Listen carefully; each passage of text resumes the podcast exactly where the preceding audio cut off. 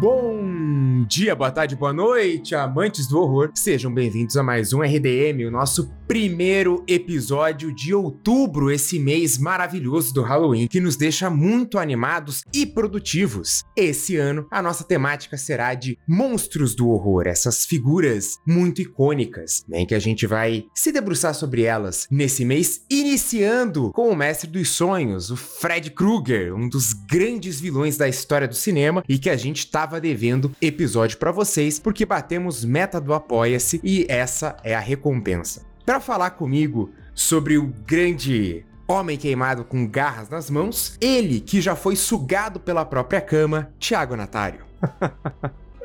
É uma, uma baita descrição, né? Puxado para dentro dos próprios sonhos da própria cama.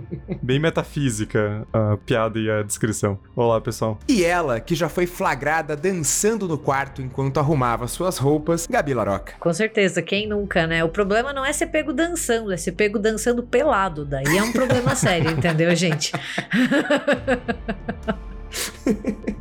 A gente vai deixando vocês com os recadinhos e já volta para falar um pouco mais sobre esse mundo de pesadelos, Wes Craven e Fred Krueger.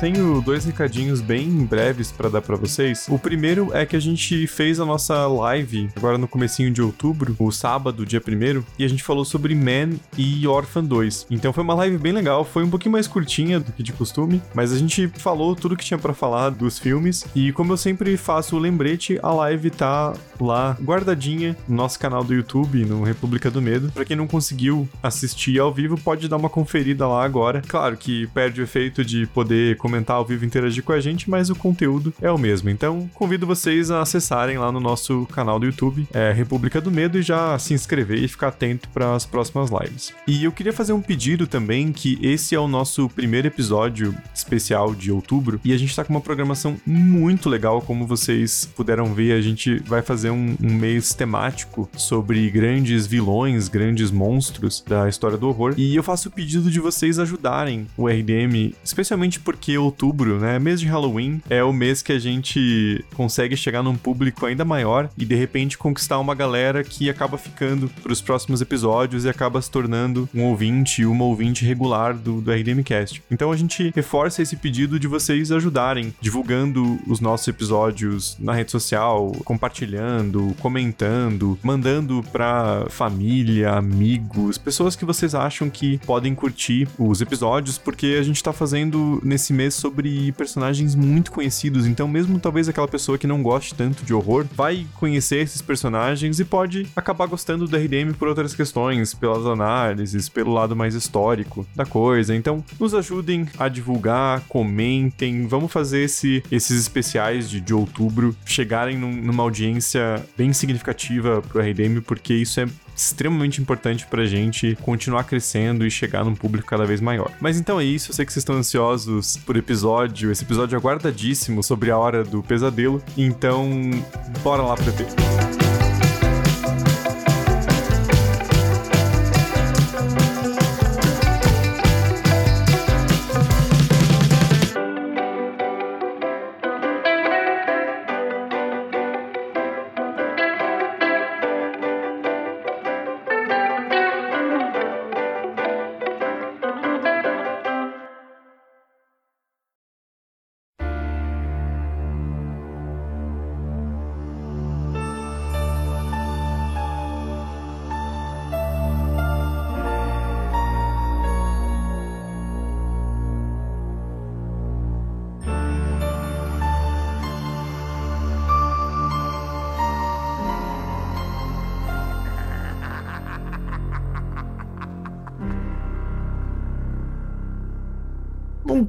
Começou com um sonho, ou melhor dizendo, um pesadelo de Wes Craven. Ele começou já é, na casa dos 30, ali ele não começou essa carreira artística tão, tão jovem assim, mas ele tinha esse pensamento de fazer filmes, e principalmente filmes de horror. É claro que ele começa ali fazendo uns filmes mais eróticos, né? Em que ele até interpreta um personagem ali de cartola e tal, mas ele passa né, para os filmes de horror com o Aniversário Macabro, que foi um filme bastante polêmico, né? Essa sua estreia como diretor de horror. É, e o detalhe é que o Aniversário Macabro, ou The Last House on the Left, né? Que seria a última casa à esquerda, ele é um filme produzido pelo Sean S. Cunningham, né? Que é o diretor do primeiro Sexta-feira 13. Então tem essa relação também. E ele é um filme muito precursor, assim, do Rape and Revenge, que a gente vai conhecer na Vingança de Jéssica, esse tipo de coisa, com uma vingança que não é bem da protagonista, né? É mais da família, mas ele segue essa, essa estrutura narrativa narrativa de um ato de barbárie e daí a vingança cruel e sádica contra quem cometeu esses atos. É, e foi um filme que deu bastante polêmica na, na época que lançou, né? E a gente vê que ele trata desse tema mais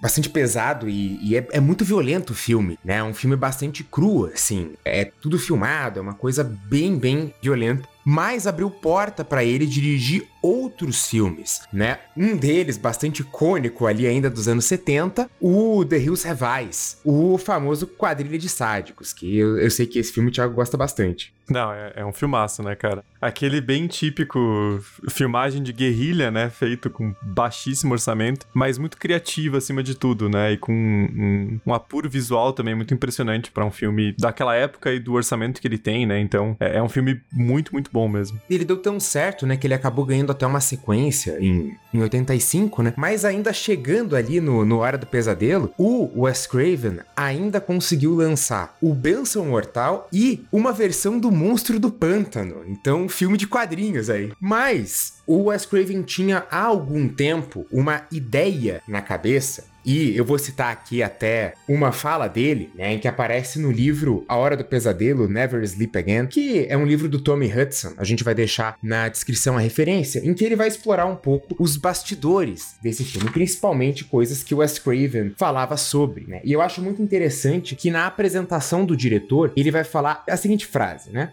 Eu tinha pesadelos quando criança, e depois de uma noite assustadora, perguntei à minha mãe se ela podia entrar comigo nos meus sonhos para manter o bicho-papão afastado. Ela respondeu o mais gentilmente que foi capaz que o sono era o único lugar no qual todos precisávamos ir sozinhos bastante aterrorizante para falar pra uma criança.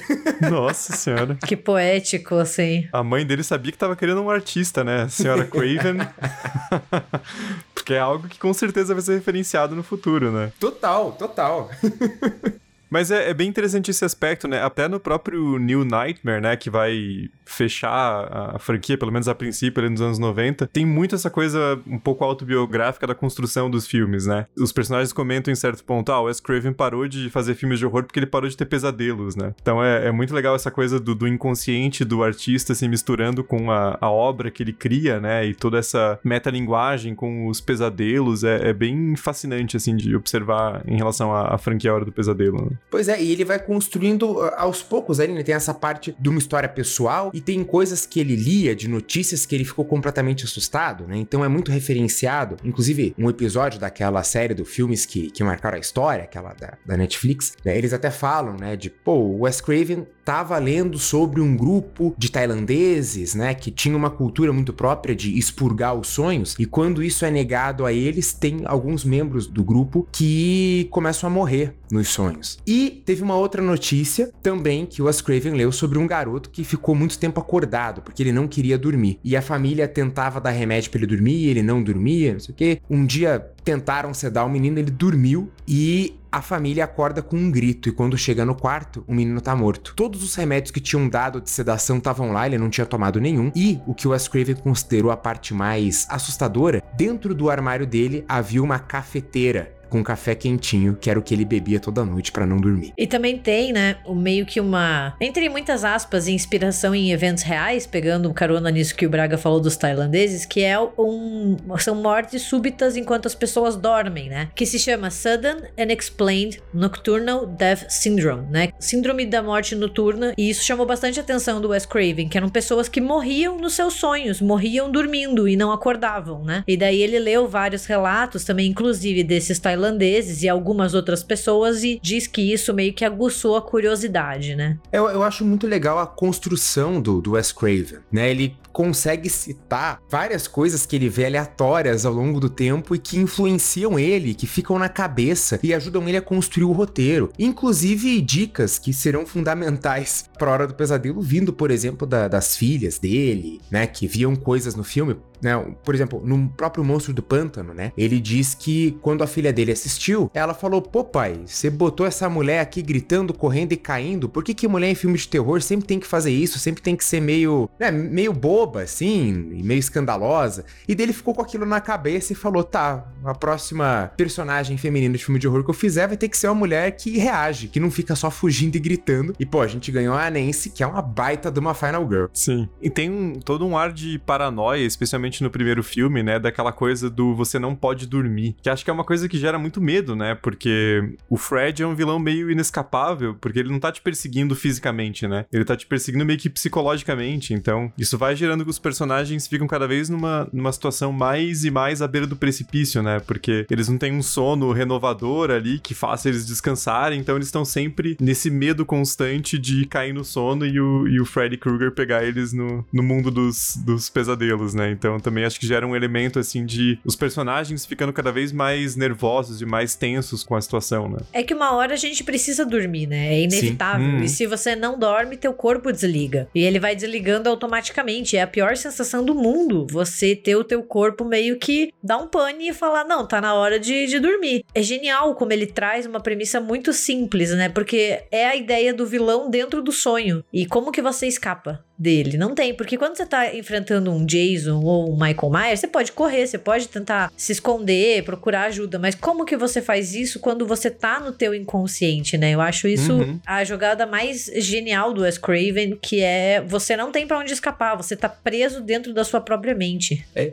foi desse vilão que não tem saída, ficou maluco, escreveu um roteiro, né? Ele tinha essa premissa na cabeça, que é, né, como a Gabi falou, cara, é uma premissa incrível, e ele vai e escreve um roteiro. E dele começa a oferecer para os grandes estúdios, porque, pô, o cara tinha feito até o Monstro do Pântano ali. Ele fez filmes que foram muito rentáveis, né, em, em termos de bilheteria. E ninguém queria aceitar, porque as pessoas liam até falavam, pô, premissa ótima, deixa eu ler o roteiro. Daí viu um roteiro, não, não dá para fazer. Não tem como fazer isso. Não, isso aqui não vai ficar bom, vai ficar ridículo. Não, a gente não, não vai apostar num vilão de sonhos. É que é difícil a gente ter essa percepção da criação de um personagem tão icônico, né? Porque pra gente hoje em dia, cara, é o Fred Krueger, né? É o personagem que tem até no Mortal Kombat, né? Uma coisa assim, você pensa nele, você pensa no Robert England, na, na voz, na roupa, mas tentando se colocar na, na mente das pessoas que estavam lendo esse roteiro ali no começo dos anos 80, é uma premissa um pouco arriscada, assim, de você dizer que vai se tornar um grande sucesso, né? Porque é um cara com o, o, o rosto queimado, um chapéu estranho, uma roupa vermelha e, e, verde com uma garra na mão, uma garra meio mecânica. Então é uma coisa que você pode pensar, cara, beleza, não tinha como saber que, que ia dar certo, assim, né? Apesar de estar tá na onda dos slashers ali bem forte no começo dos anos 80, mas acho interessante esse exercício de tentar pensar nesse ponto de criação desses personagens que se tornaram tão icônicos, né? Que a gente Sim vai pensar na origem e pensa, cara, claro que ia dar certo, né? Porra, é o Freddy Krueger, quem não conhece? Mas hoje em dia, né?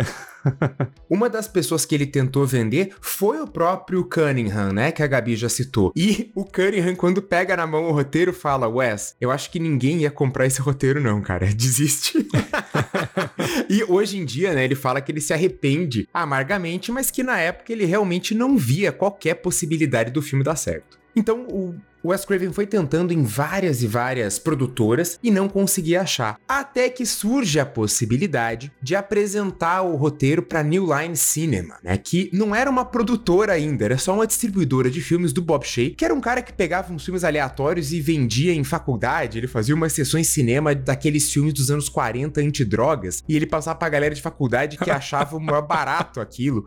Ou ele fazia umas edições, daí a galera dava risada e tal, gostava daquilo, então ele distribuiu uns filmes muito malucos, daí ele começou a comprar um filme cult, uma coisa, filme estrangeiro, e assim ele foi ganhando dinheiro. E quando o Bob Shea que é o irmão mais velho da Lin Shay, pegou esse roteiro, ele ficou maluco. Ele falou, cara, eu preciso disso. Eu preciso fazer esse filme. Só que a gente não tem dinheiro. Então ele correu para arrecadar o dinheiro. Ele conseguiu ali um milhão, um milhão e meio. Depois deu rolo, porque o cara que era produtor, né, uma, uma empresa de VHS que ia produzir, falou, hum, não queremos mais. Ele teve que correr atrás de mais verba, de financiamento. Esse cara correu muito atrás. E esse é, é o, o, o ponto só que eu quero falar aqui rapidinho, que é essa equipe equipe por trás do Hora do Pesadelo, que é uma galera sensacional e que foi vital pro sucesso do filme, né? Então quando a gente pega, pô, o Bob Shea, daí ele manda a Rachel Talalay, que vai virar depois a diretora do A Morte do Fred Krueger. A Talalay, ela tinha trabalhado muito com o John Waters, né? Então ela fez o poliéster, ela foi assistente de produção e mandou ela para ser assistente de produção do Hora do Pesadelo. Ela acabou fazendo a parte de contabilidade ali, mas ela tem uma, uma função vital porque depois ela vira produtora das sequências. Né? Então ela foi muito importante para essa continuidade do Fred Krueger no cinema. A gente pode estar também a própria Anne Huntley e a Lisa Cook, né, que eram respectivamente produtora de objetos e coordenadora de produção, que levaram muita coisa para frente. A própria Kate Logan, que era maquiadora, o Jim Doyle, que fez os efeitos especiais e ficou sem receber por um tempo, porque não tinha dinheiro na produção. O cara trabalhou de graça por um tempo, porque ele acreditou na ideia do filme, mas o quem eu quero destacar aqui é a Annette Benson, que foi a mulher que fez a seleção de elenco, porque o elenco é muito acertado para esse filme. Começando pelo vilão, que foi um dos primeiros que ela trouxe pro Wes Craven, né? O nome do Robert England. Eu acho que o Robert England é o um dos, se não o maior ator de filmes de horror, assim, reconhecíveis, sabe? Ao lado do Doug Bradley, do Hellraiser, né? Acho que é aquela coisa que o personagem meio que não funciona sem ele, e o remake deixou isso muito óbvio. Ele é o Fred Krueger. Tem alguns slashers, por exemplo, Halloween, Sexta-feira 13, até o próprio Massacre da Serra Elétrica, por mais que a gente goste muito do Gunnar Hansen, que conseguem, né, serem interpretados por outros atores. Não é o caso do Fred Krueger porque o Fred Krueger e o Robert Englund, eles são como se fosse uma pessoa só, e isso uhum. o Neil Nightmare brinca bastante, né? Eles são uma pessoa só, é muito difícil pensar em uma hora do pesadelo sem ele. E o cara é muito carismático, além de tudo, e ele passa esse Fred, assim. No primeiro filme ele é um pouco mais contido, mas depois essa coisa muito sarcástica do personagem que a gente vai ver ganhando mais contornos no segundo filme, não tem como, assim, eu não consigo, é, pode ser preciosista, mas eu não consigo pensar no Hora do Pesadelo sem o Robert Englund. Uhum. E é bem diferente do Michael Michael Myers, por exemplo, né? Claro que tem uma atuação corporal ali importante, né? Mas é uma figura sem rosto, ele tá ali andando, tem que ter uma, uma imposição física, mas é bem diferente do Freddy Krueger, que é aquele cara que, a partir ali do terceiro, quarto filme, principalmente, ele praticamente faz um stand-up ali antes de matar as vítimas, né? Então, tem que ter essa presença carismática do Robert England, né? E, de fato, assim, o, o New Nightmare faz isso muito bem, né? De colocar essa persona ali, aquela cena dele entrando no palco, né? Fingindo que é o Freddy Krueger, mas você sabe que ele é o Freddy Krueger, porque né, né? Ele é, então.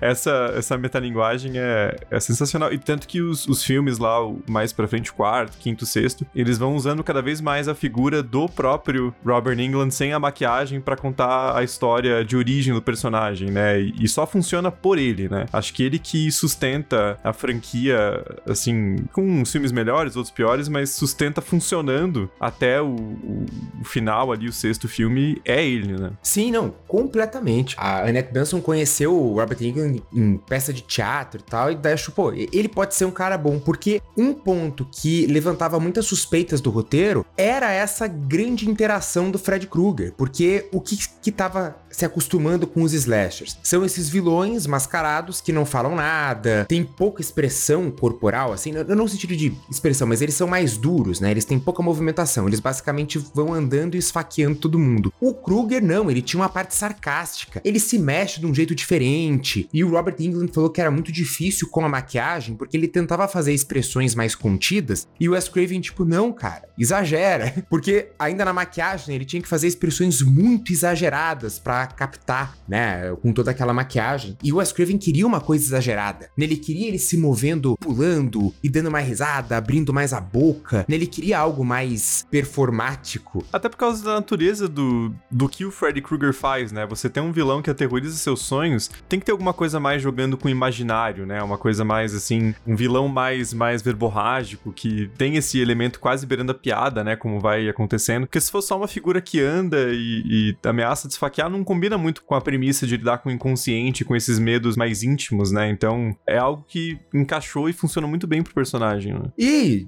só né, pra destacar a contraparte, né? Que conseguiram achar a Heather Langenkamp, que também faz uma Final Girl sensacional, talvez uma das mais icônicas aí da, da história do cinema. E, só uma curiosidade, a Langenkamp ela consegue esse papel porque ela, na hora de ler o roteiro, ela falou que, pô, deu tudo. Ela falou assim: ó, joguei todas as cartas possíveis e na hora de falar aquele diálogo, né, de ah, no meu sonho tem garras e ela faz aquele barulho das garras, ela falou que ela fez o barulho e ela falou: bom, ou eles vão amar ou eles vão me mandar para fora dizer, pô, que coisa ridícula. E disse que o Wes Craven ficou maluco e falou: ela tem que ser a, a Nancy porque ela tem esse rosto da típica garota americana que é forte e não sei o que, vai lutar contra o Kruger. É, porque ela é uma garota final. Que, assim, por mais que a Nancy ainda tenha muito das características que a gente vê na Lori e em outras Final Girls, que é essa coisa da garota da casa ao lado, como o Braga falou, né? Ela é toda certinha, toda estudiosa, obediente, tem um namorado lá. Ela tem um algo a mais, e eu acho que o algo a mais dela é assim: eu vou lutar com esse bicho antes dele vir me pegar. E eu vou usar a minha inteligência. E é isso que ela faz. Ela, ela usa da estratégia, ela usa da inteligência. Não que as outras não façam, mas as outras às vezes são pegas mais no calor do momento. Como é o caso da Lori. Ela usa da estratégia, mas assim, ela já tá no confronto, né? A Nancy não, ela se prepara antes e ela fala assim: ah, então venha me pegar. Então ela tem essa, essa, esse diferencial, que é uma coisa também que o Wes Craven tem dos roteiros dele de trazer personagens um pouco mais aprofundados do que os slashers traziam antes, né? Ele faz isso no Pânico também de volta, com personagens um pouco mais profundos, né? Sim. Até porque, no, no fim das contas, é, uma, é um embate mental entre os dois, né? Ela vence usando essa coisa de você não me amedronta mais, né? Então, precisa ter uma personagem mais, mais interessante, né? Não que a Lori não seja, mas tô dizendo assim, que tenha um, uma estratégia ali, porque é algo muito premeditado, né? Eles sabem que se você dormir, o Freddy vai te pegar no sonho, né?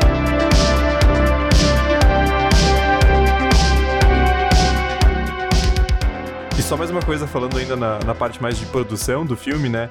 Eu acho o pôster original também maravilhoso, né? Que é aquela imagem da Nancy deitada com os olhos esbugalhados e a garra do Fred em cima dela, né? Que passa perfeitamente essa ideia, né? Do, do pesadelo, dessa paranoia, privação de sono. E tem a tagline ali em cima, né? Que a gente até comentou no, no, episódio que a gente fez sobre é, essas frases de efeito de, de, filmes de horror, que a gente vai deixar linkado na descrição do post, mas que a frase é If Nancy doesn't wake up screaming, she won't wake up at all. Uma tradução meio, meio instantânea, assim. Se a Nancy não acordar gritando, ela não vai acordar, né? Ou seja, não, não tem, não tem muita, muita opção, né? Ou ela luta e, e enfrenta o Freddy Krueger, ou ela morre no sono, né? Que eu acho que vende muito bem a ideia do filme. É que é muito aquela premissa que acho que todo mundo já passou. É só um sonho. Você tá com medo de dormir, teu pai e tua mãe falam, não, ou avó, né, seja quem for, olha e fala, não, é só um sonho, calma, não vai acontecer, né, você vai acordar uma hora e vai passar. E daí ele parte do, e se não passar, né, e se o sim, pesadelo sim. vier com você e for uma ameaça, não basta só acordar. É genial, assim, é um medo muito básico da gente, assim, quem nunca acordou naquele medo de não saber muito bem o que tá acontecendo, ou se era verdade ou não, sabe? E até você perceber que você tá na tua cama e que tá tudo bem, sabe? Demora. E ele parte da premissa de que não, não tá tudo bem, porque essa ameaça, ela é uma ameaça à sua vida, não é só um sonho. Uhum. E a própria privação do sono, né? A insônia é uma coisa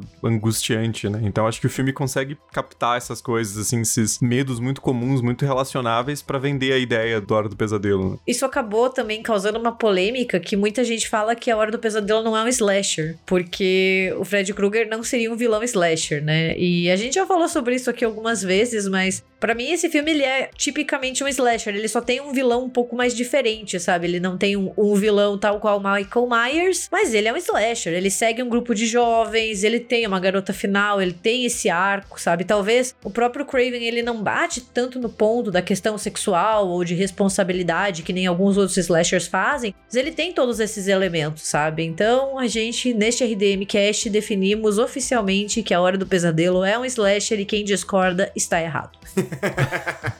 a partir do ponto que a arma faz slash, tá valendo já.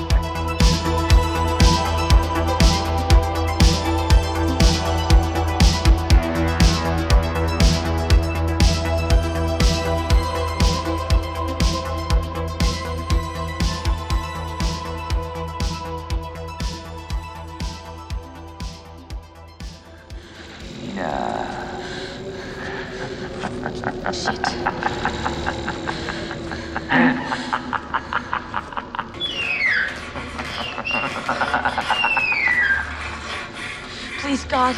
This is God.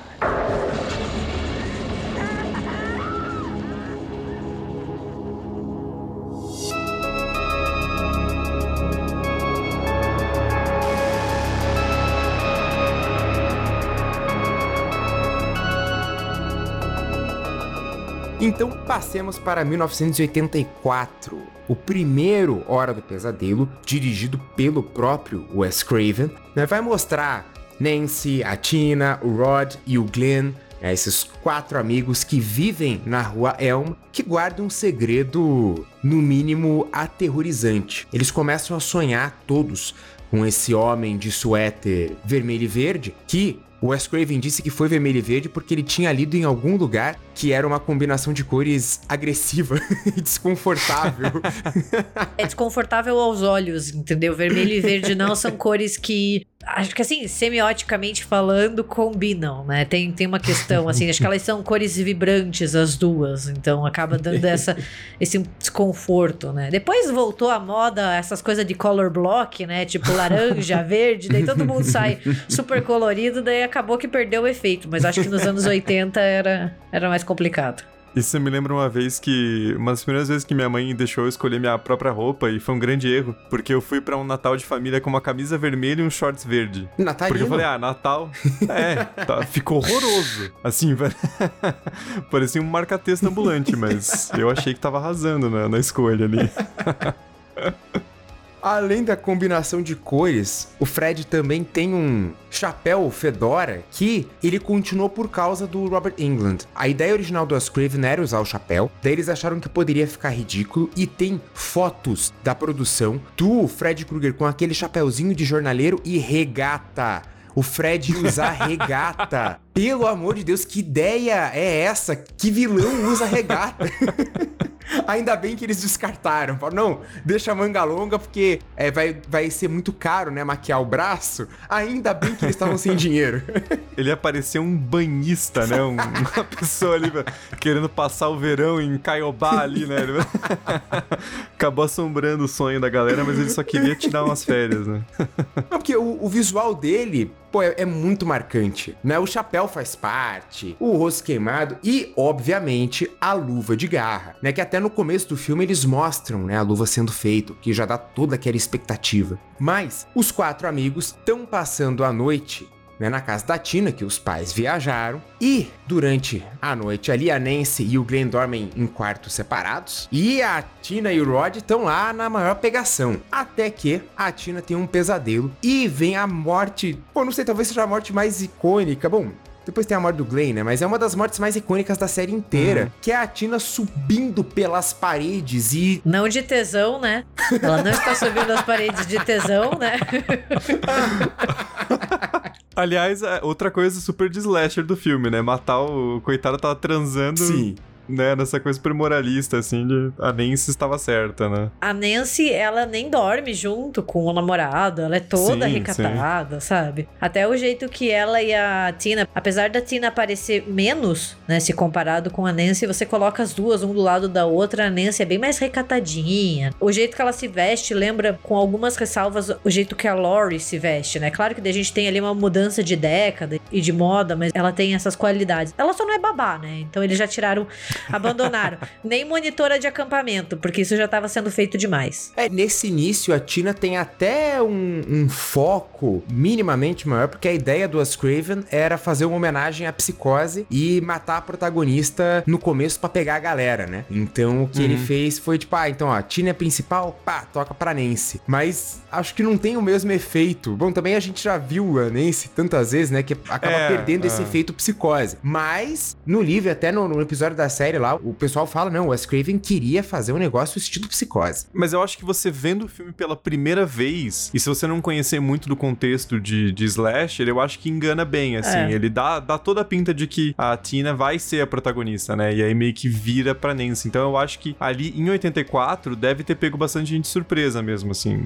Porque ele dá essa impressão. É que a gente já tá muito acostumado com a fórmula dos slashers de que os personagens que aparecem primeiro não vão sobreviver. A gente meio que sabe disso, assim, claro, não é uma, não é uma regra que não pode ser mudada, mas assim, aqueles personagens iniciais, eles vão morrer. O protagonista ou o protagonista, ele tá ali no cantinho, ele, ele vai surgir, né, ao longo da trama. Então acho que isso talvez já deixe a gente um pouco mais, não, eu sei que ela não vai muito longe. E ela não foi muito longe mesmo. A Tina, no caso, né? Ela não foi muito longe. Ela foi alto. Ela foi alta. Mas- Pô, mas é uma cena que até hoje é muito bem feita, né? A- a- os arranhões surgindo, rasgando a camisola e a pele, e ela tá rolando pelo teto. Foi um efeito manual. Eles fizeram um quarto que girava com uma manivela. Então, ele girando o quarto, diz que a Amanda Weiss, que é a atriz da Tina, ficou com a crise de labirintite horrível, que ela não conseguia nem levantar.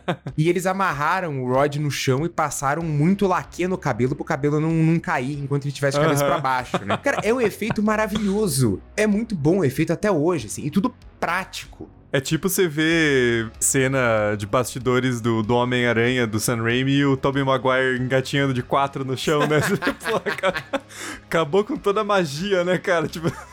Mas, cara, essa é a coisa do cinema, né? Uma coisa tão simples, assim, de você fazer um, um quarto que meio que gira ali e vende total a ideia, muito mais qualquer CGI porco, né? Então, é, acho que o Wes Craven também é muito mestre nisso, né? De fazer o, o efeito prático bem convincente e, né, é, bem colocado ali na história, né? Tina morta, as suspeitas recaem no Rod, o seu namorado que tava no quarto com ela no momento do assassinato. O Rod consegue fugir, mas depois ele é preso porque o pai da Nancy usa a Nancy de isca. muito saudável ali. Acho que o amigo da minha filha é um Pai assassino. do ano, né? Vou usar minha filha de isca. E o Rod é preso. E aí as coisas começam a acelerar ainda mais, né? Porque daí a história foca na Nancy, ela fica naquela tentando visitar o Rod, tentando, né? Convencer a polícia, pai dela, da inocência dele, mas ele tá preso, mas ele não tá salvo, porque o Fred Krueger ataca nos sonhos. Então ele vê esse homem de garras e ele é assassinado na cadeia. O Fred faz parecer, né, que foi um suicídio, mas eu queria destacar uma frase que eu dei muita risada dessa vez que eu reassisti, que é no enterro do Rod, porque todo mundo acha que o Rod é o assassino. E daí o padre tá fazendo o enterro e daí ele faz assim, olha, aquele que vive pela espada morre pela espada. Mas não julguemos uns aos outros. Aí você fica, pô, que isso, cara? Isso acabou de meter um julgamento mega no cara aí. Mas ele transou, então merecia morrer. É isso que o padre quis dizer. Ai. E daí nós temos dois mortos ali e rapidamente, né? Uma coisa que eu acho muito interessante é que o Fred Krueger não demora a aparecer, então você não fica naquela de, ó, o vilão vai aparecer só no final e tal. Não, eles não têm muito pudor em mostrar o vilão já no começo, já vai mostrar maquiagem, e ele fica essa figura forte o tempo inteiro. E agora a gente tem que seguir a Nancy nessa sua luta pra não dormir e pra tentar convencer os outros de que tem alguma coisa sobrenatural acontecendo. Você falou da questão de como o, o Freddy Krueger pega o, o Rod dentro da cadeia, né? Essa coisa do vilão implacável que não, não pode ser parado. E me lembrou muito do primeiro Exterminador do Futuro, que por coincidência ou não é do mesmo ano, né? É de 84. E, e, claro que O Exterminador do Futuro eu considero um filme de horror, mas não é um slasher, né? É uma pegada diferente. Mas acho que acho interessante como são dois filmes que pegam essa ideia do vilão imparável e levam à máxima potência, né? O Schwarzenegger ali porque é uma máquina, né, enviada do futuro para erradicar o passado, né, que é uma ideia incrível, assim. E o Freddy Krueger porque ele ataca no sonho. Você pode colocar o cara dentro de quantas celas você quiser que ele vai entrar, né? São duas tentativas muito bem sucedidas no mesmo ano de, de pensar essa coisa do como que a gente pode imaginar um vilão que é ainda mais imbatível, né? E a, a construção dele também é, é, bastante terrível, assim, além de tudo que a gente falou de imagem e tal, mas pô, o Freddy Krueger é um assassino de criança, né? Quando ele tava em vida, Sim. ele já era extremamente assustador. E a ideia original é que além de ser um assassino de criança, que ele também fosse, né, um abusador. Eles acabaram abandonando é, essa ideia, ao menos explicitamente. Eu acho que ao longo da série eles fazem muitas uhum. e muitas insinuações Sim. que é pra Nancy ser uma adolescente do colégio, né? E o Fred chega nela, lambe a boca dela, fala agora eu sou seu namorado. Nossa, isso é nojento. É, bem nojento, bem nojento. Acho que até fica bastante explícito, né, esse caráter, mas eles acabam tirando isso da descrição do Fred. Então, ele já era um assassino extremamente pavoroso. Sabe qual que é o problema, se a gente for pensar assim? Porque já é complicado ele ser um assassino de crianças, né? Mas daí se a gente deixa de lado, deixa de lado nos filmes, tá, gente? Tipo, né?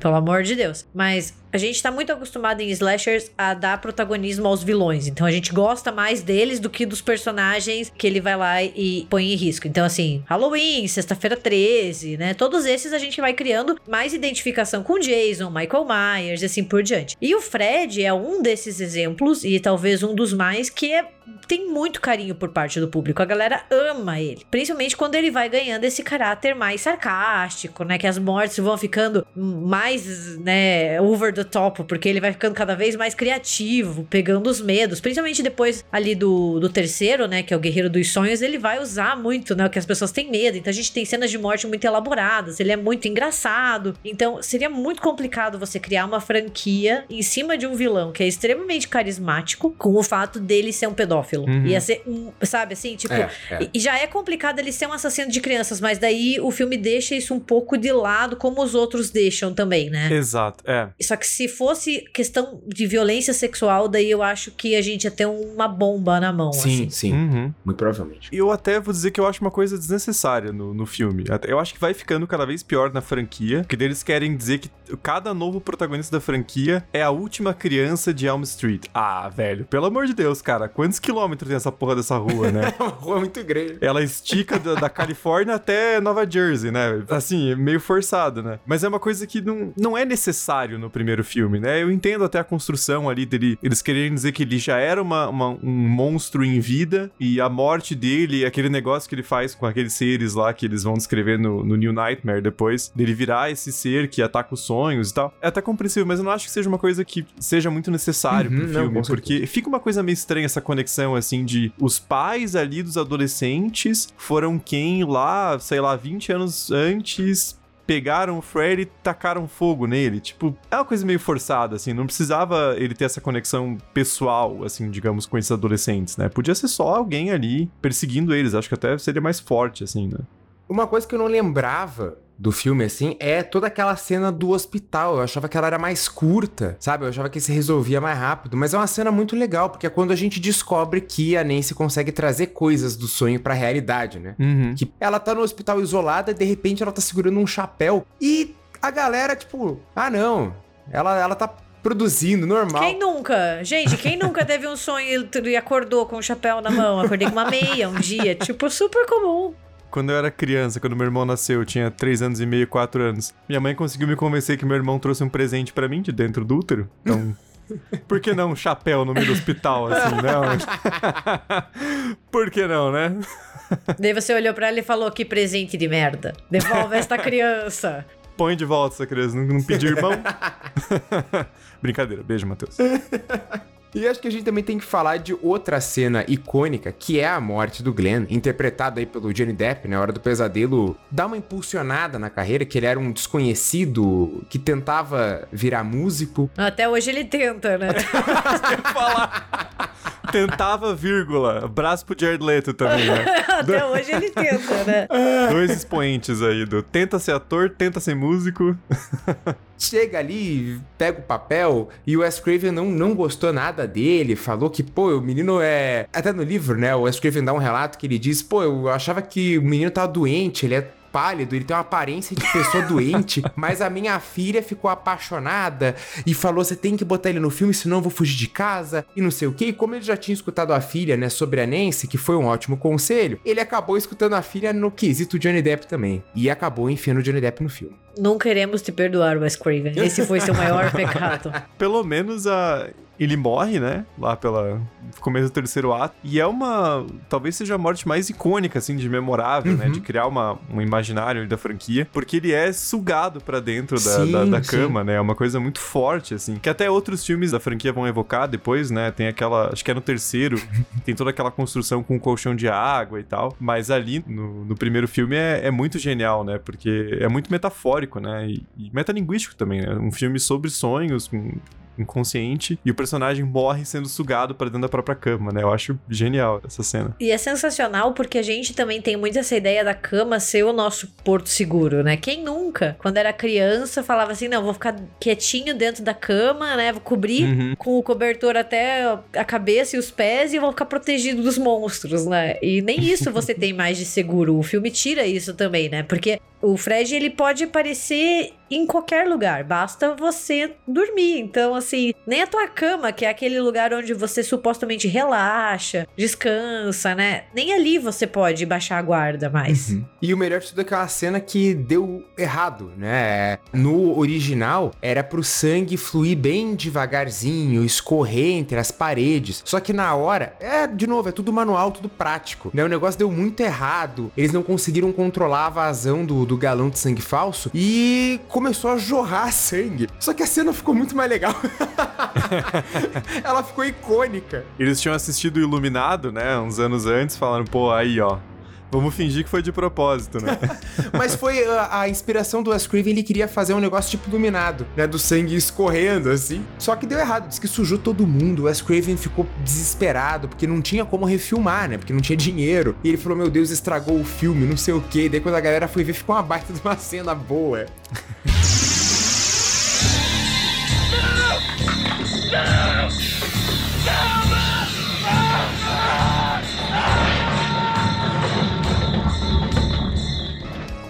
Mas eu acho que a, a parte da, da conclusão ali, a gente vê a, a Nancy travando seus planos, né? De, pô, eu tenho que trazer o Fred pro mundo real, porque nos sonhos é impossível combatê-lo. Então tem que tentar trazer ele pro mundo real. E ela tem até um momento meio. Esqueceram de mim, né? Ela monta umas armadilhas em casa. E ali que são muito legais. Pô, é, é sensacional essa conclusão. E aparentemente ela matou o Fred com fogo, né? O Fred tá pegando fogo, ele sobe a escada, cai a escada, não sei o quê. Tem aquela derrota final, mas Sim. obviamente nunca é a derrota final. É, a única coisa que, claro, daí o filme, né, como ele é um slasher, como a gente estabeleceu, ele tem aquele último susto, né? Porque daí parece que tudo se resolveu, né? A mãe dela tá de boa ali na, na cama e tal, os personagens, alguns voltam, e aí a Nancy tá saindo de casa, né? E daí quando ela é, olha pra trás, é, a mãe dela é jogada pela janela, né? Hermes e Renato, total.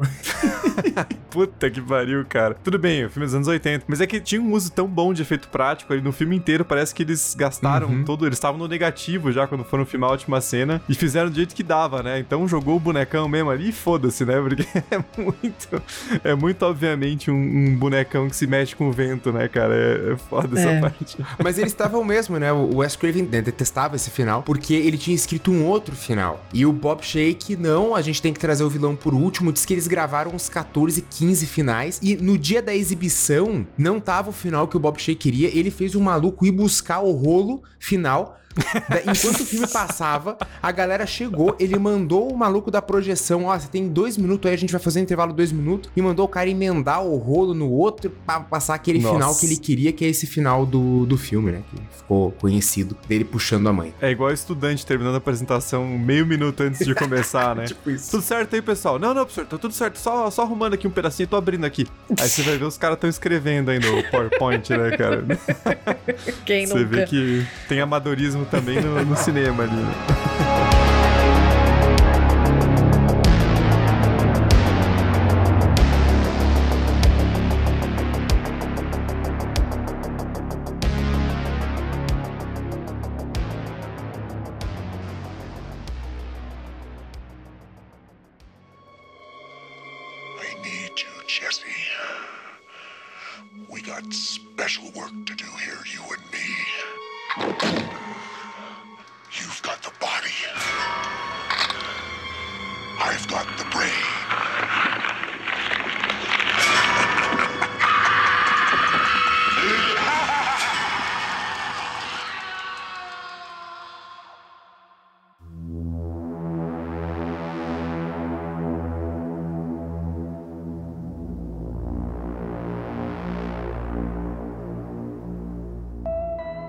História do Fred Krueger não acaba por aí, porque já no ano seguinte se lança A Hora do Pesadelo 2, A Vingança de Fred, que teve a direção do Jack Shoulder, o Wes Craven pulou fora. O Jack Shoulder é o cara que fez Noite de Pânico de 1982 e O Mestre dos Desejos 2, então ele tem uma especialidade em continuações. Tem uma especialidade em continuações que ninguém quer pegar, entendeu? Sabe aquela, aquele cara do.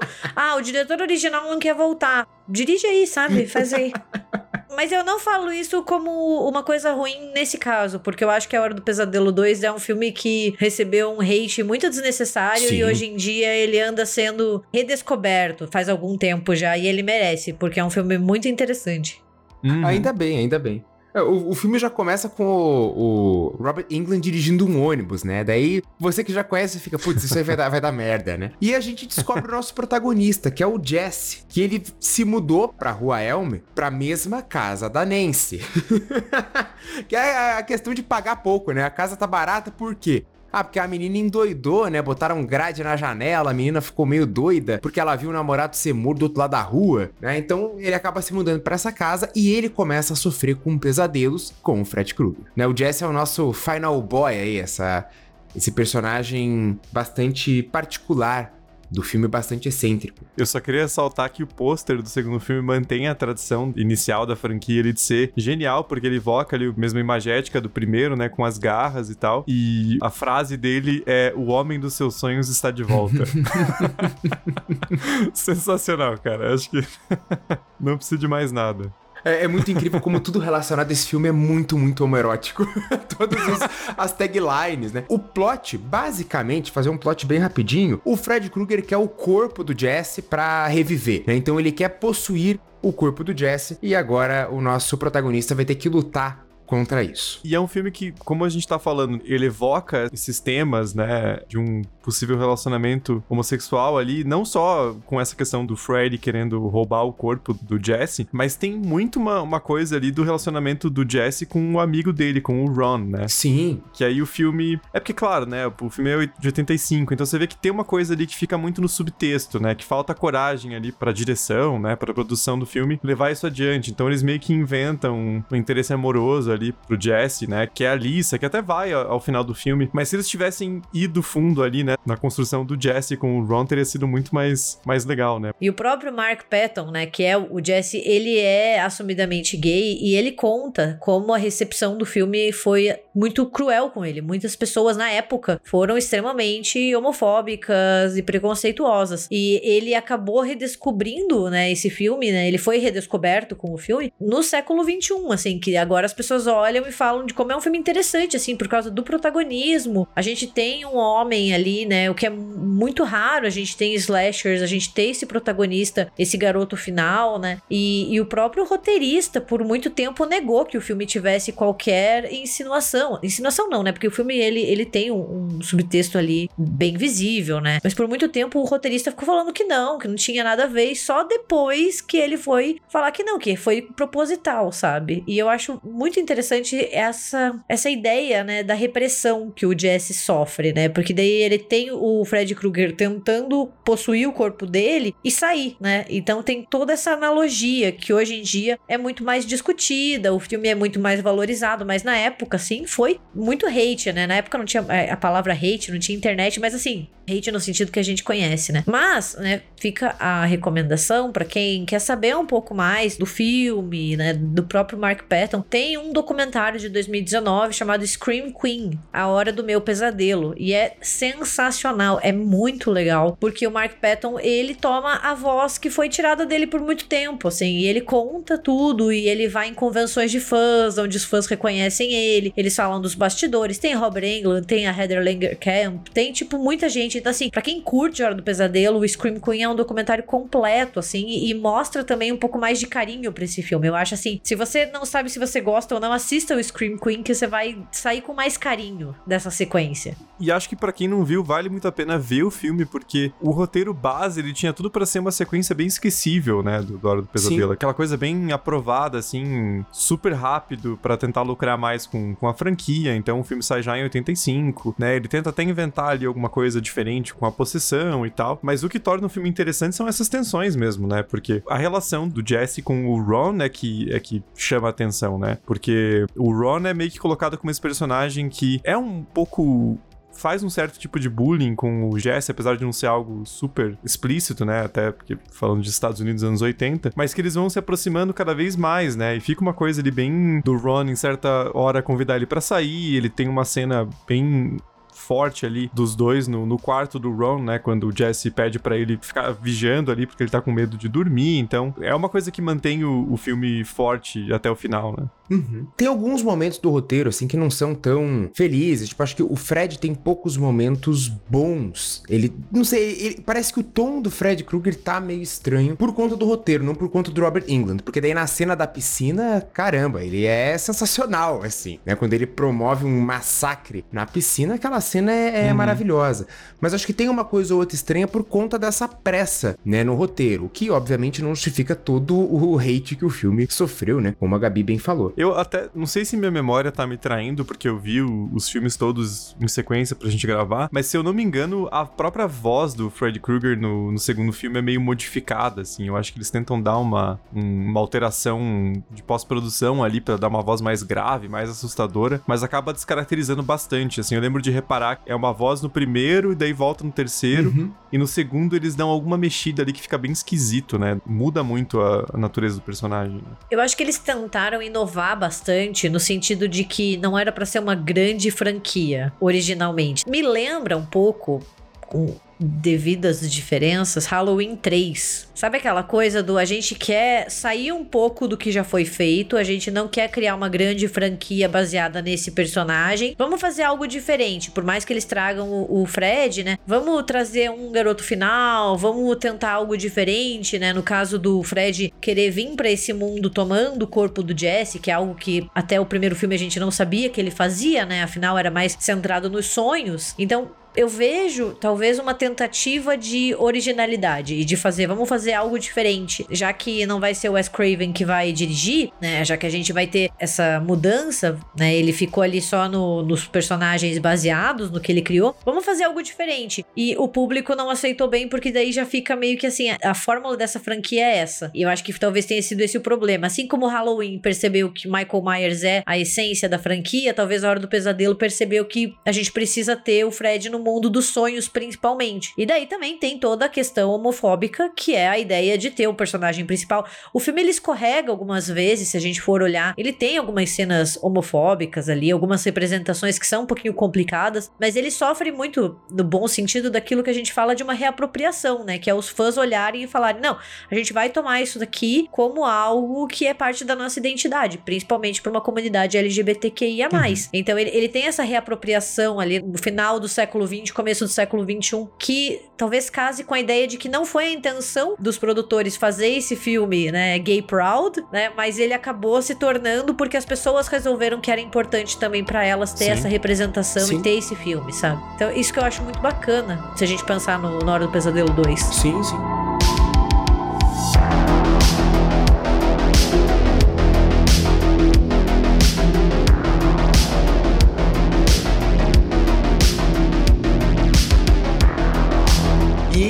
Ele não deixa de ter algumas cenas icônicas. Eu destaco algumas aqui. Tem um momento em que o Fred Krueger ataca o sonho de um passarinho e o passarinho explode. E daí o Jesse tá tipo, meu Deus, o passarinho explodiu. Ah, e o pai dele, Ah, isso aí acontece. É que ele tava muito estressado. Ele, Meu. Deus, o passarinho explodiu, pegou fogo no ar. E daí o pai dele, né, isso é estresse, acontece. O passarinho fez isso mesmo. Você, cara, que esses adultos aí. O pai dele parece o pai do Mike em Stranger Things, né? Puta, mas você é um bundão, né, cara? Ele foi lá, comprou a casa lá, não achou suspeito, tava super barata a casa em Elm Street lá, fudeu a família inteira e fica, não. Pô, os caras passam o filme inteiro passando calor lá que a porra do termostato tá quebrado e ele, Sim. não. Isso é simples, vou só mexer um negocinho aqui e já arrumo, né? Porra, velho. A cena em que ele encontra o professor de educação física naquele bar gay é, sadomasoquista. Nossa, E cara. depois o professor é amarrado no chuveiro e o Fred Krueger dá umas toalhadas na bunda do professor. Cara, como que o roteirista pega e olha e fala: Não, não tinha nada. Não, não tinha. tinha." menção, Não, não, não. Não tem subtexto, não, porra.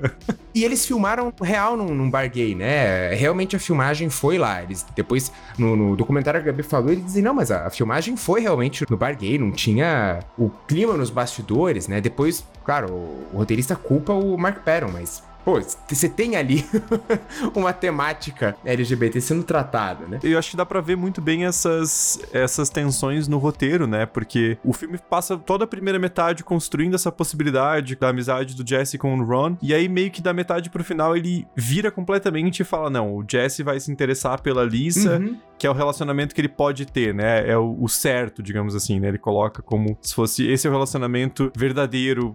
Apropriado pra ele, né? Então é, é- é uma coisa bacana, assim, do filme tá sendo retomado por esse e se, né? O que ele dá de possibilidade, especialmente na, na primeira metade, né? E por fim, só falar de novo da cena da piscina, que eu acho que é um ponto alto do filme, assim, quando o Fred Krueger vem pro mundo real, só que ele tá bem ameaçador, né? Ele não tá como no, no primeiro filme, que ele vem pro mundo real, mas ele daí é uma pessoa comum com uma luva de facas. É assustador. Mas nesse ele tem, né? Ele aumenta fogo e as balas não machucam, então ele é bastante aterrorizante é, essa cena da piscina. Acho que vale muito a pena assistir o filme e rever. E, como a Gabi bem recomendou, o documentário também.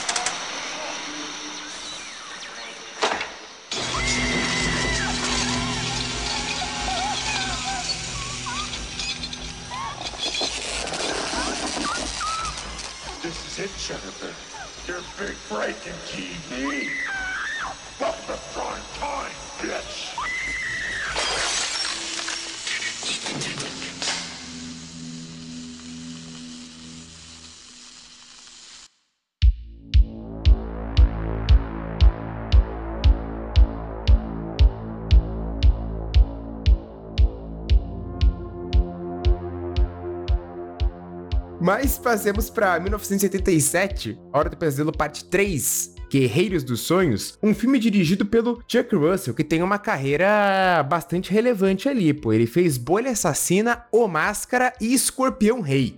O cara manja, o cara manja.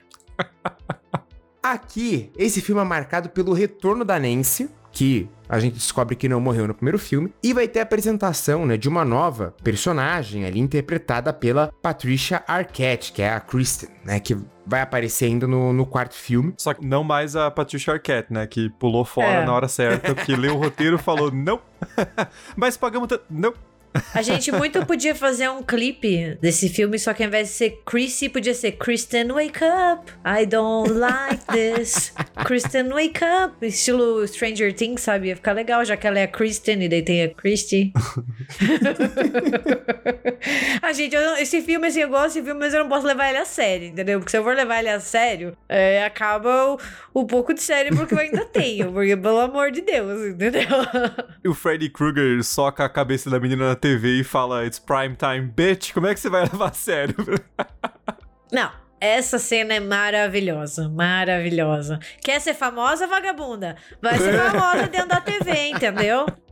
Cara, esse aqui é o meu preferido da franquia. Ele tem uma comédia, tem aquela parte sarcástica e ele tem frases de efeito o tempo inteiro. É muito bom. A Rachel Taylor lá vem como produtora, o Craven, ele até assina como roteirista, né? Então você vê aquele Fred muito sarcástico, né? Que a Gabi tinha destacado nesse filme. Vem o tom do Fred para mim, o mais correto de todos, assim. É o maior acerto de Fred Krueger que tem. E eu acho que ele tem uma escolha muito acertada da ambientação do filme, né? De ser aquela uhum. coisa ali naquela ala psiquiátrica praticamente o filme inteiro, né? Tem poucas cenas externas. Então você fica muito preso ali com a Nancy e com aqueles personagens que estão sendo atormentados pelo Fred, né? Então ele cria uma situação que é duplamente inescapável, né? Tanto pelo ambiente externo ali daquela, daquela ala, daquelas crianças sendo perseguidas, quanto pelo fato do Freddy entrar no sonho delas, né? Só tem uma coisa que é bem ruim desse filme, que depois a franquia adota como cânone, que é aquela história do, do Freddy ser filho de 100 maníacos, né? Sim. É. Puta, cara. Que a mãe dele era uma freira, e daí ela nossa. foi trancada acidentalmente com vários maníacos, e daí, nossa, é, isso eu acho um plot lixo, assim. E depois, para você conseguir destruir, ele tem que achar os ossos. ah, nossa, vai se não, fuder, véio. entendeu? Não, essa é foda. Essa é ruim demais. Mas, em comparação, eu acho que esse filme tem alguns pontos bastante positivos, que é a questão do elenco, né? Esse elenco juvenil, que não é tão juvenil assim, né? Mas aquele grupo ali de adolescentes, e daí como eles se armam para lutar contra o Fred, isso eu acho muito bacana, né? Eles viram os guerreiros dos sonhos, assim. E daí é uma vibe muito Goonies, né? Hum. Lembra bastante, assim, essa coisa nos 80, que depois Stranger Things emulou muito bem, né? E outro ponto muito positivo desse filme para mim é a trilha sonora, né? A música tema que é o Dream Warriors, que é do Dokken, que é bem aquele ápice dos anos 80 que a gente só é. tem tipo hum. filme de horror com banda de hard rock, entendeu? É sensacional, bom, bom demais. vou concordar com o Braga.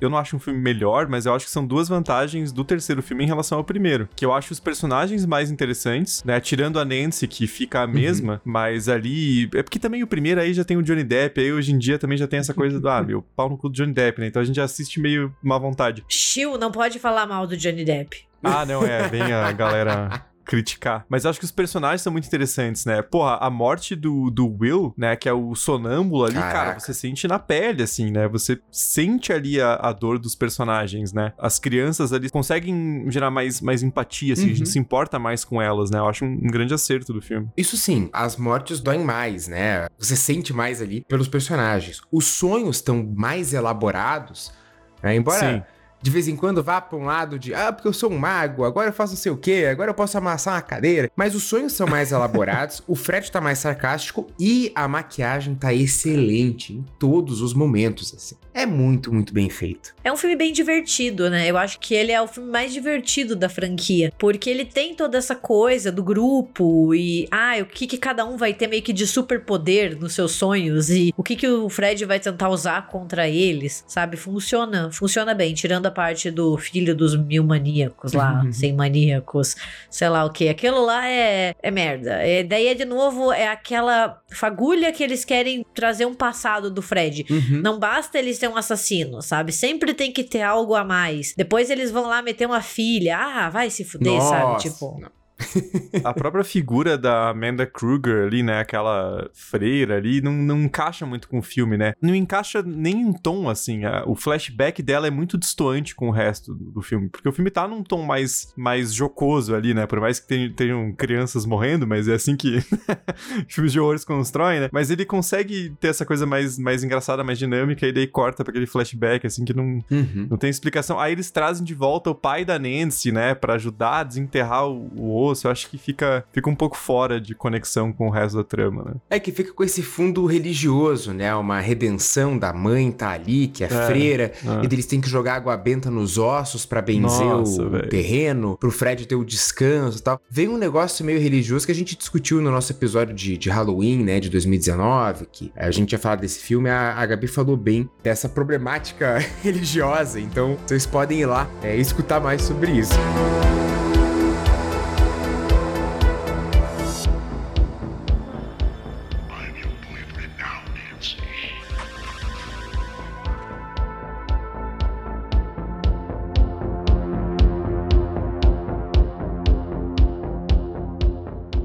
Esse filme tem umas frases de efeito, né? O Thiago já citou Bem-vindo ao Horário Nobre, Vadia, mas eu acho a apresentação quando a Nancy chega é sensacional, porque a, a Kristen, ela tá cantando a musiquinha, né? E quando chega no 9 10, só chega a Nancy falando um Never Sleep Again, né? Nunca durma de novo. E dela manda um Eu tenho experiência com pesadelos. E cara, aquilo, nossa, é arrepia, né? Você, caraca, é essa Final Girl que eu quero ver. Eu quero ver ela metendo soco no, no Fred Krueger, né? Eu quero ver ela batendo no, no Fred até não poder mais. Só fico triste porque a Nancy morre. É, eu não gosto. Eu, eu, gosto muito da Patricia Arquette como atriz, mas eu não acho que ela seja uma garota final memorável da franquia também, sabe? Uhum. A gente comentou sobre ela no especial Garotas Finais, que a gente vai deixar linkado. Eu acho que ela é uma boa atriz, a personagem é interessante, mas parece que a, a, a memória da Nancy ofusca ela ali um pouco, assim, sabe? Não, acho que ela, ela não consegue ser lembrada como uma das grandes Final Girls da franquia Hora do Pesadelo. É, não, concordo. É porque daí também aparece a Nancy, né? Ela rouba os caras apelam, né? Eles vão botar uma Final Girl, mas daí chama a Nancy de volta. Não tem como, né?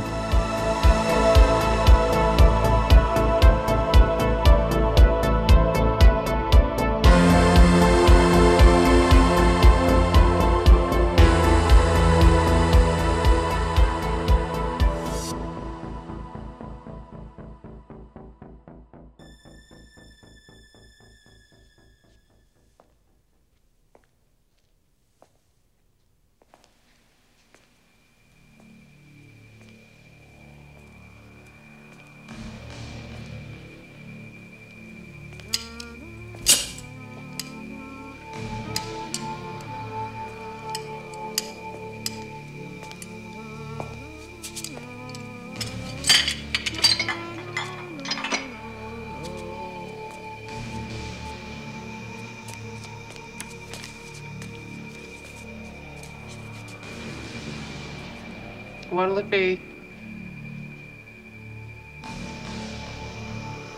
Come on, honey. I don't want to be here forever.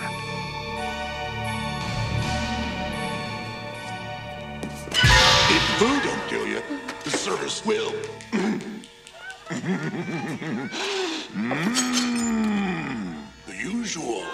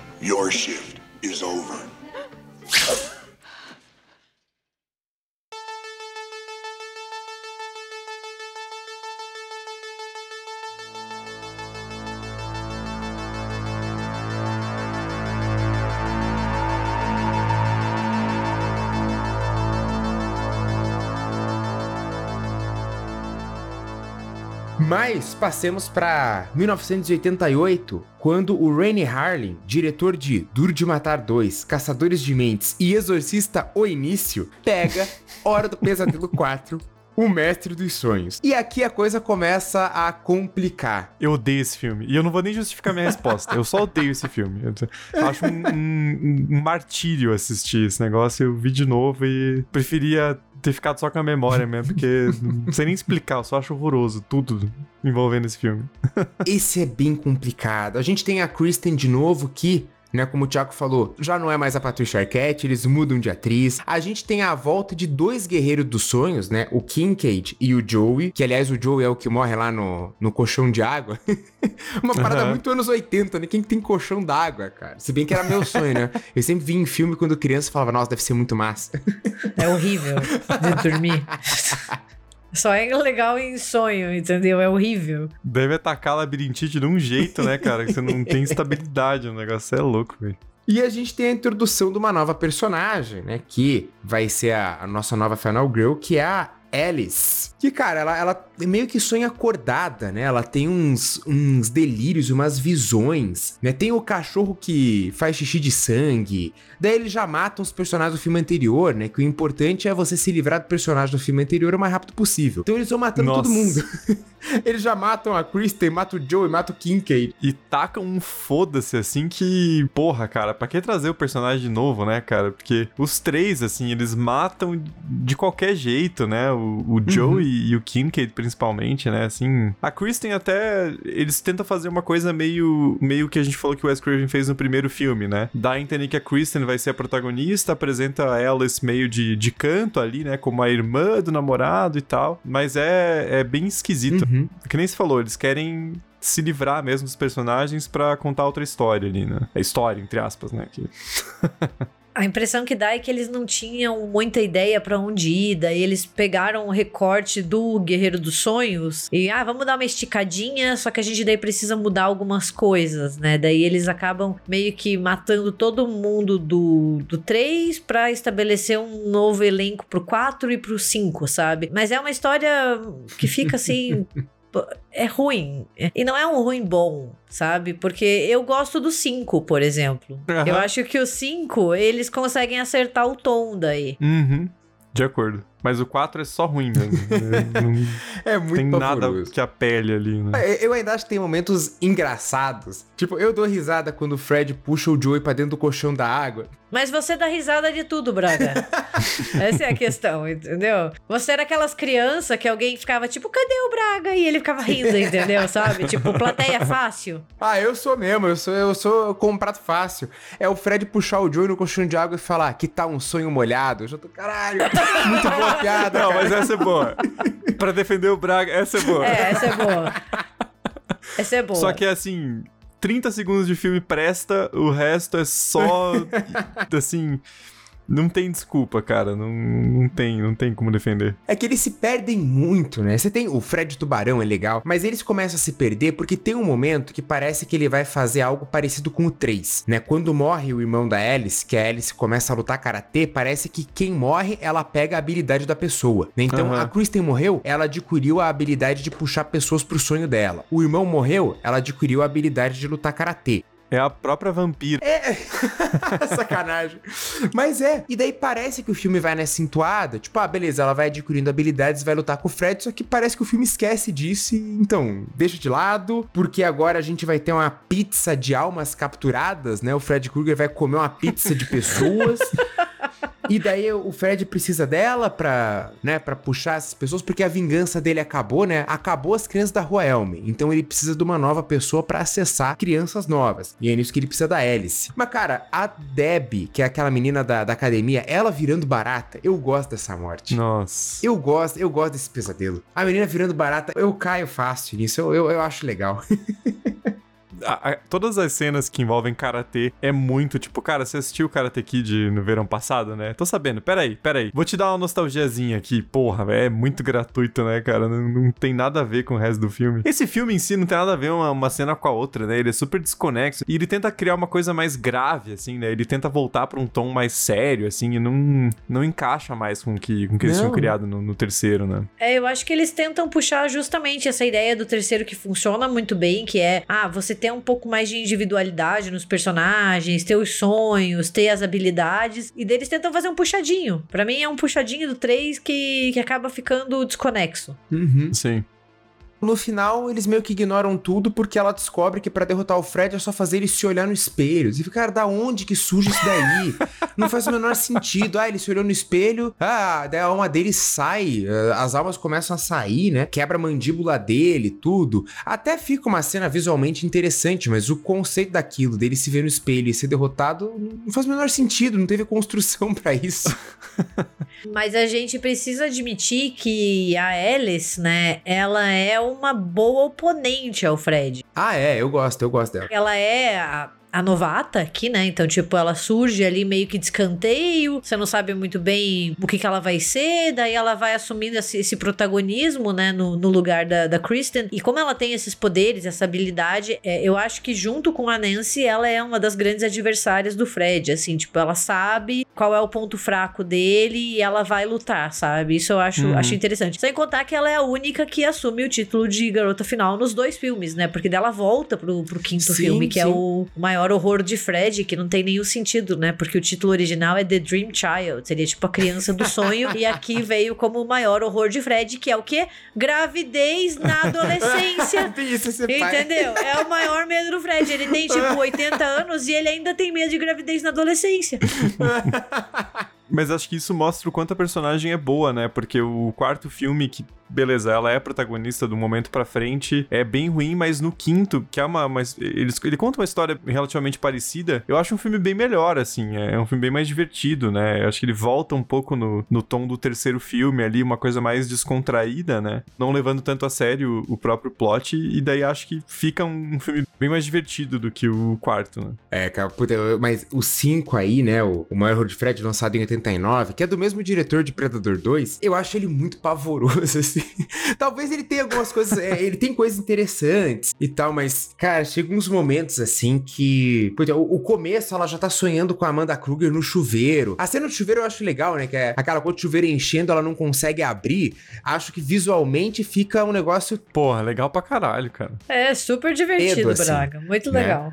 Não, é, é- essa cena eu gosto. Você vai falar mal do único filme que a gente tá falando que é uma sequência? Ah, vai se fuder.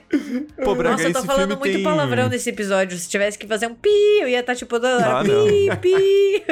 Teria que voltar retroativamente e fazer 50 mil pisos pra mim, então. Mas o, o Braga, esse filme tem uma cena maravilhosa que o Fred Krueger se insere na HQ que o cara tá lendo, velho. É maravilhoso, cara. Ele mostra ali o plot do filme na HQ. Pô, é genial, cara.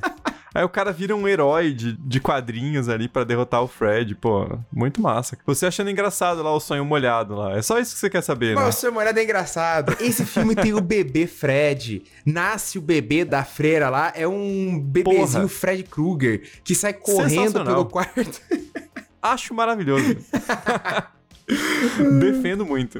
Tinha que ter tido mais espaço o, o bebê Fred, cara, com certeza. Não, mas tem coisa que eu acho legal. A, a morte do, do Dan, né, que ele meio que se funde lá com uma moto e tal. Eu, eu, eu acho que tem um trabalho de maquiagem muito legal ali. E daí, Sim. óbvio, já começa o drama da, da Alice tá grávida, o pai morreu e ela tá sendo perseguida pelo Fred Krueger, que a gente descobre, né, ah, como que ele tá conseguindo. Ele não tá aparecendo nos sonhos dela, porque ele tá atacando os sonhos do feto. Daí tem toda uma discussão se feto sonha ou não. Daí você pode entrar numa discussão pró-vida, né? Já que eles sonham. Mas assim, eu acho que esse filme tem, pra mim, um ponto interessante, né? Que é essa ressignificação da garota final, né? A gente tem ali a Alice que vem do, do quarto filme e ela acaba rompendo vários estereótipos do que a gente tá acostumado com a última sobrevivente. Porra, ela transa com o namorado, ela engravida do namorado e ela tem filho fora do casamento e ela não morre. Sim, Cara, isso é um sim. marco histórico pra um slasher, assim. É, é raríssimas às vezes. Por mais que a gente já tá ali no final da década de 80, os slashers já estão um pouco saturados, pelo menos na fórmula que a gente conhece, pô, é muito diferente, sabe? E eles trazerem. Tudo bem que depois eles acabam pirando demais com essa ideia de que ele tá nos sonhos do feto. Ok, tipo, nem, vamos entrar nessa problemática, mas a ideia de que ela tá grávida, ela é uma garota final, é um namorado, né? Eu acho isso muito interessante. É, é um pouquinho de um respiro em franquias que a gente tá tão acostumado a ver sempre a mesma garota final que se a gente olhar pra algumas outras franquias, a gente às vezes nem lembra o nome da garota final. Sim, sim. Porque elas são tão parecidas, é uma coisa tão pasteurizada que você fica assim, ok. E aqui ela tem um pouco de personalidade, ela é um pouquinho assim, um, um ponto pequeno mais fora da curva. Eu gosto disso. E aí perde muita força o sexto filme, né?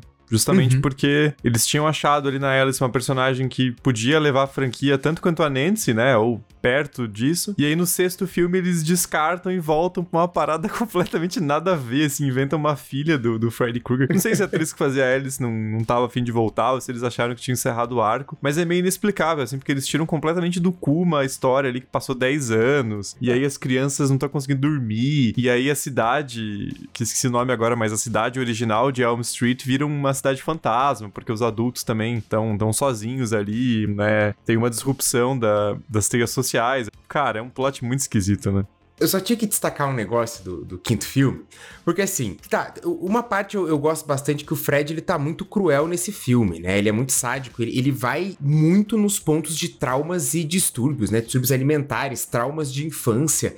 Ele pega muito pesado nesse ponto, assim. Mas o final, quando o feto derrota o Kruger e ele volta a virar um bebê e ele entra de novo na barriga da própria mãe, nossa, você vê o Freud tá gritando dentro do caixão, assim, né? Cara, que final é esse de, de quinto filme, né? O Fred volta pra barriga da mãe.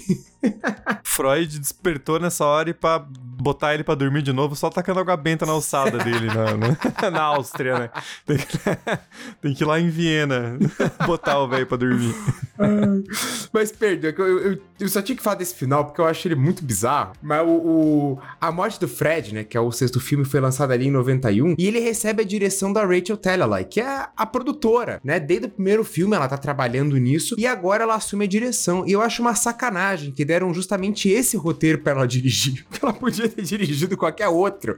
E deram esse. Eu gosto da Rachel Talalay, mas é difícil esse filme, assim. Eu acho que é, é, me dói porque é o único filme da franquia que é dirigido por uma mulher. E, puta, esse roteiro da filha, meu Deus do céu, dá vontade de falar, ai, gente, sério. É aquilo que a gente falou no começo do episódio, é eles querendo insinuar algo do Fred, sabe? E eles ficam o tempo inteiro nessa insinuação deles trazem essa filha. Eu acho que o Fred ele é um personagem interessante que não precisa tanto de uma história de, de fundo, sabe? Talvez só saber que ele foi um assassino condenado, né? De crianças e que os pais das crianças que sobreviveram tentaram fazer justiça com as próprias mãos, algo assim, já bastava. Não precisava ficar ensinando filho perdido, mãe freira, filho de sem maníacos. Ah, velho, sabe? Pra quê? Não, e, e aqui o roteiro se acha muito genial, né? Porque ele coloca ali o, o personagem do, do John Doe, né? E ele dá toda a pinta. Aliás, o ator é horrível, né, cara? O... Nem, nem vou ler o nome do ator porque ele é muito ruim. Mas eles colocam ali e não, ele é o filho de Fred. E aí ele também acha que ele é o filho de Fred. E aí eles se acham muito geniais que o plot twist é não. Era uma menina. E aí, sim, óbvio, qualquer idiota vendo o filme sabe que é a porra da personagem lá da, da médica ali, né, cara? Então é. Puta, é. Não não cola, né? Assim. e esse filme ainda sofre com a questão de que ele foi o primeiro filme da New Line que foi em 3D. Daí a gente tem aquelas cenas deles passando coisa na frente da câmera. Ah, pega esse taco de beisebol, essa arma que voa, daí passa na frente da câmera, assim, pra dar aquele efeito mega forçado. E sabe qual é o maior exemplo que esse filme, ele é um filme dos anos 90? Na trilha sonora a gente tem Google Dolls. E eles têm uma música chamada I'm Awake Now, que eles fizeram pra esse filme. A música é boa. A trilha sonora desse filme é boa. Não, a trilha é boa. Tem Iggy Pop também, ele fez uma música original pro, pro filme que chama Why Was I Born? Fred is Dead. Que inclusive foi indicado a um framboesa de ouro de pior música original, mas isso a gente deixa de lado, né? Porque a Iggy Pop, a trilha sonora eu acho que, que vale, assim, né? Mas o resto, puta, me dói.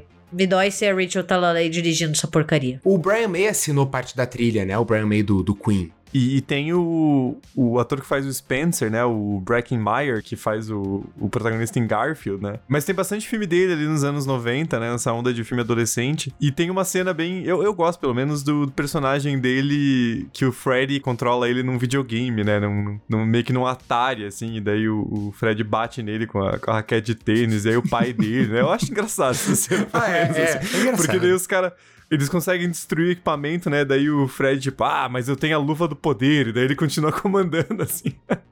É muito idiota, mas é engraçado, pelo menos.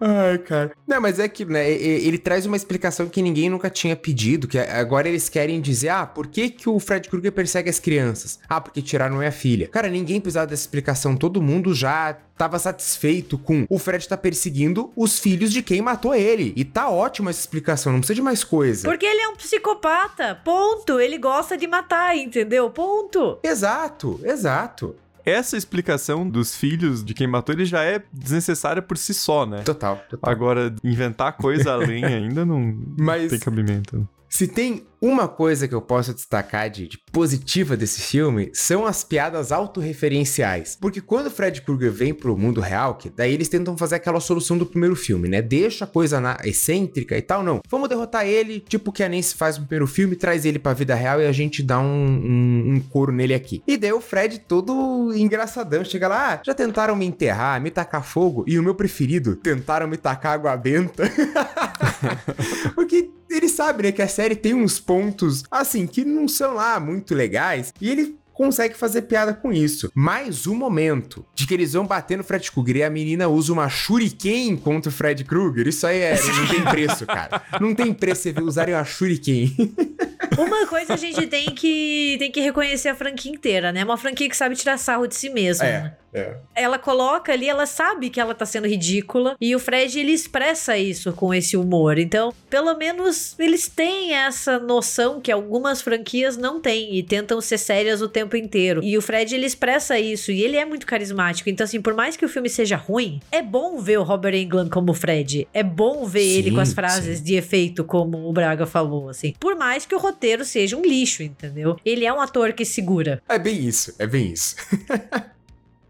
Antes da gente passar para esses outros filmes que a gente tem ainda, né? O Novo Pesadelo, o remake, falar um pouquinho de Freddy vs Jason, eu só queria trazer uma série, né? O Freddy's Nightmare, que ela teve duas temporadas entre 88 e 90. É uma série que tentou funcionar num estilo meio além da imaginação, né? Contando coisas estranhas que aconteciam na cidade de Springwood, e alguns episódios têm relação com o Fred Krueger, né? A maior relação é que é o Robert Englund, maquiado, que apresenta a série. O primeiro episódio, acho que vale a pena assistir, que é um episódio sobre o julgamento do Fred Krueger. Então, o que, que aconteceu no tribunal e depois os pais caçando ele. É dirigido pelo Tob Hooper, né? É interessante, assim. Não é uma série maravilhosa, não vai mudar a sua vida, mas talvez ver o primeiro episódio seja interessante pra você ter aquele plus, né? Um cenas adicionais da história do Fred Krueger. Isso mostra como o coitado do Tobe Hooper nunca ganhou muito dinheiro com o massacre da Serra Elétrica, né? Porque ele ficou se envolvendo em uns projetinhos, coitado, né? O cara devia estar bilionário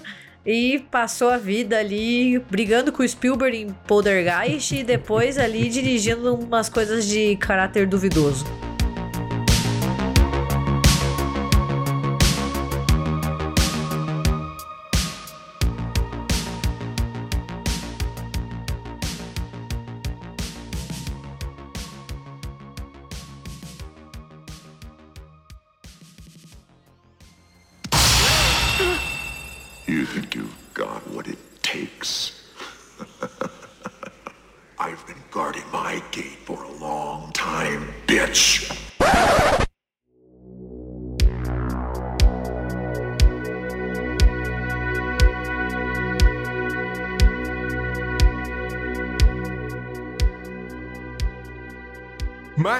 Passar aqui ó, agora o ano que eu nasci.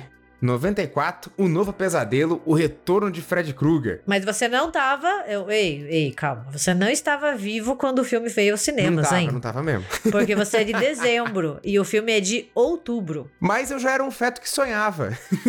Você sonhava! Eu já sonhava. claro, com certeza.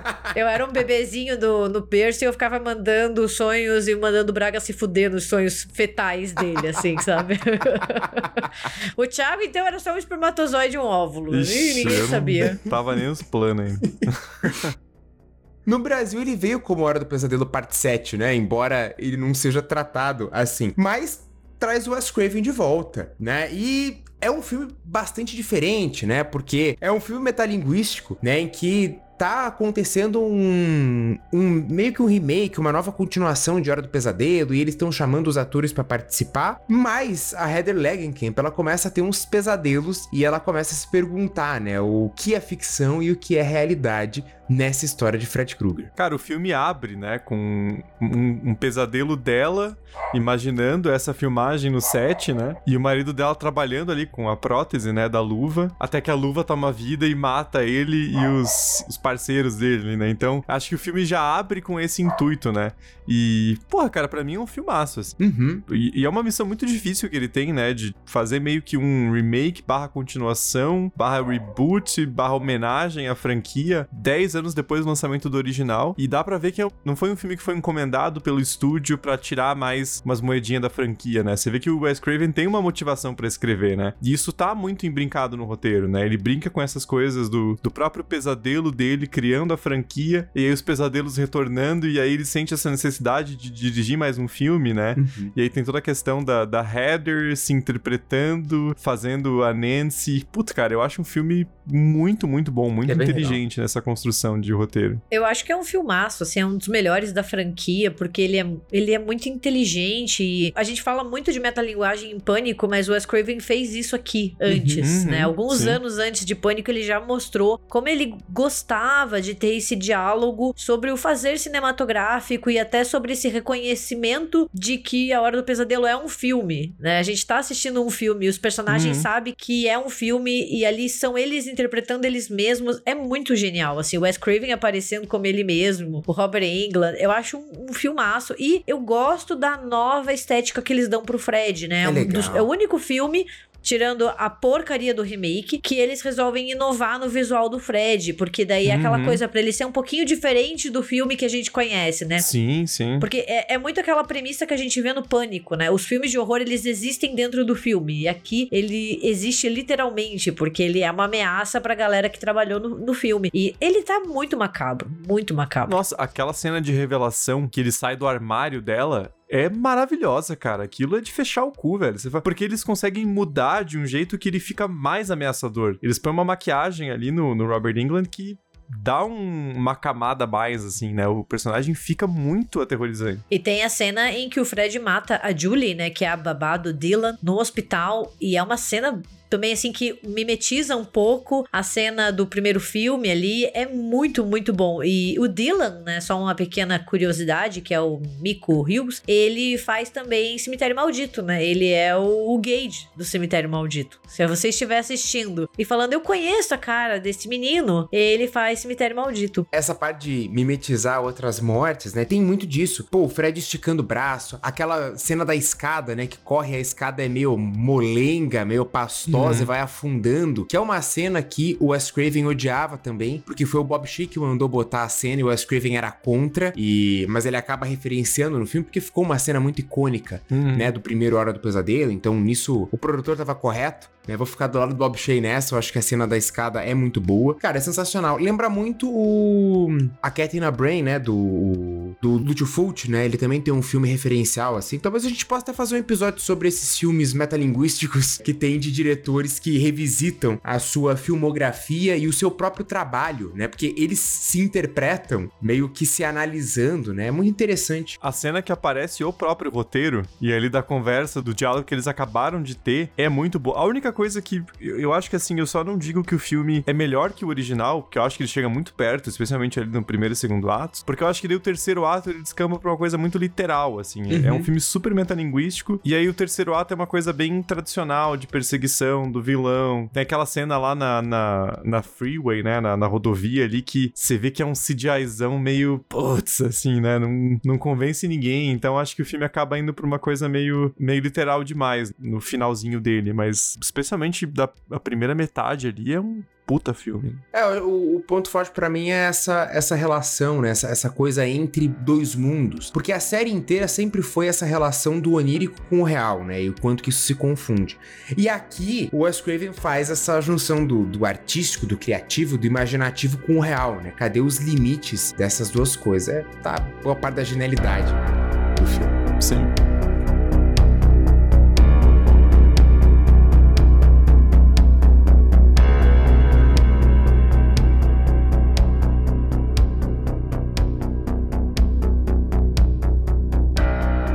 su Vamos dar uma pincelada em 2003 aqui, porque tem um encontro fundamental. Talvez a gente possa fazer um embate de embates, né? Que a gente tem alguns embates dessas figuras, mas Fred versus Jason. Versus Jason versus Fred. Vai ser esse nosso embate.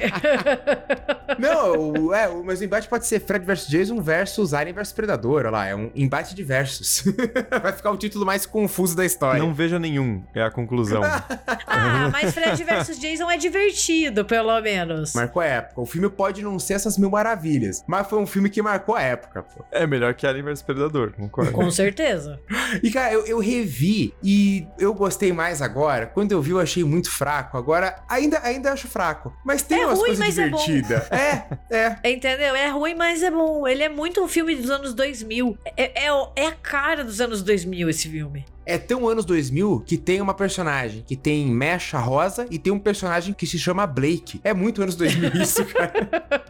Tem a Kelly Rowland, entendeu? É isso. Você quer algo mais anos 2000 que uma Destiny's Child, entendeu? É. Podia ser a Beyoncé, já pensou? Ia ser legal. Nossa, imagina, imagina. Mas eu gosto da Kelly Rowland também. A gente tem que, tem que agradecer. É, tem a Catherine Isabel, né, do Ginger Snaps. Tem uma galera muito legal nesse filme. O elenco é muito bom. Lembra muito um estilo Casa de Cera, sabe? Que tem um elenco que é muito divertido, muito legal. É muito anos 2000. É o filme anos 2000 com o elenco anos 2000.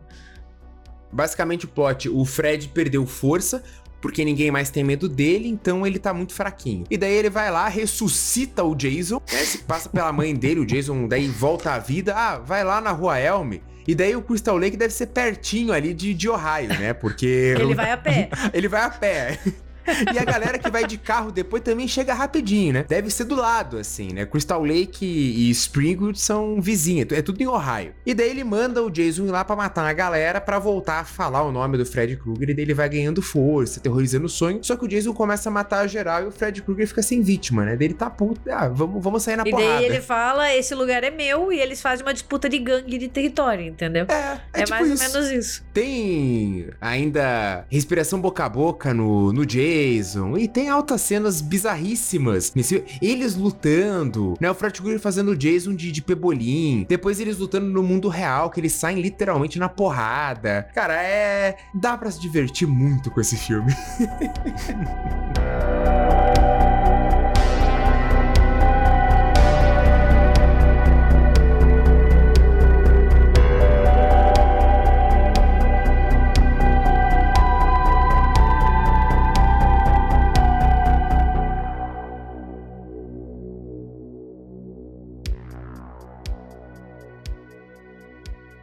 Mas vamos deixar o Fred vs Jason de lado, porque a gente agora tem que falar, infelizmente, de 2010, que teve o remake da Hora do Pesadelo.